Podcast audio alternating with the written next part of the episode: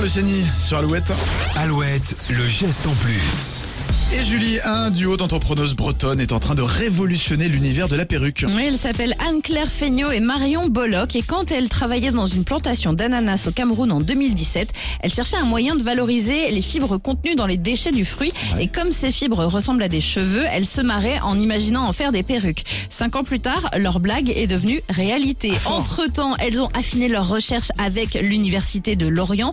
En 2021, elles ont déposé un brevet. Elles ont développé leur recette de teinture végétale pour aller vraiment au bout de leur démarche écologique et créer leur société qui s'appelle Quel Toupet. Aujourd'hui, leurs mèches végétales plus légères et respirantes séduisent le monde du cinéma et du spectacle. La première artiste à avoir testé ses cheveux en fibre d'ananas est une soliste de l'Opéra de Nantes. Fort, c'est une super idée ça.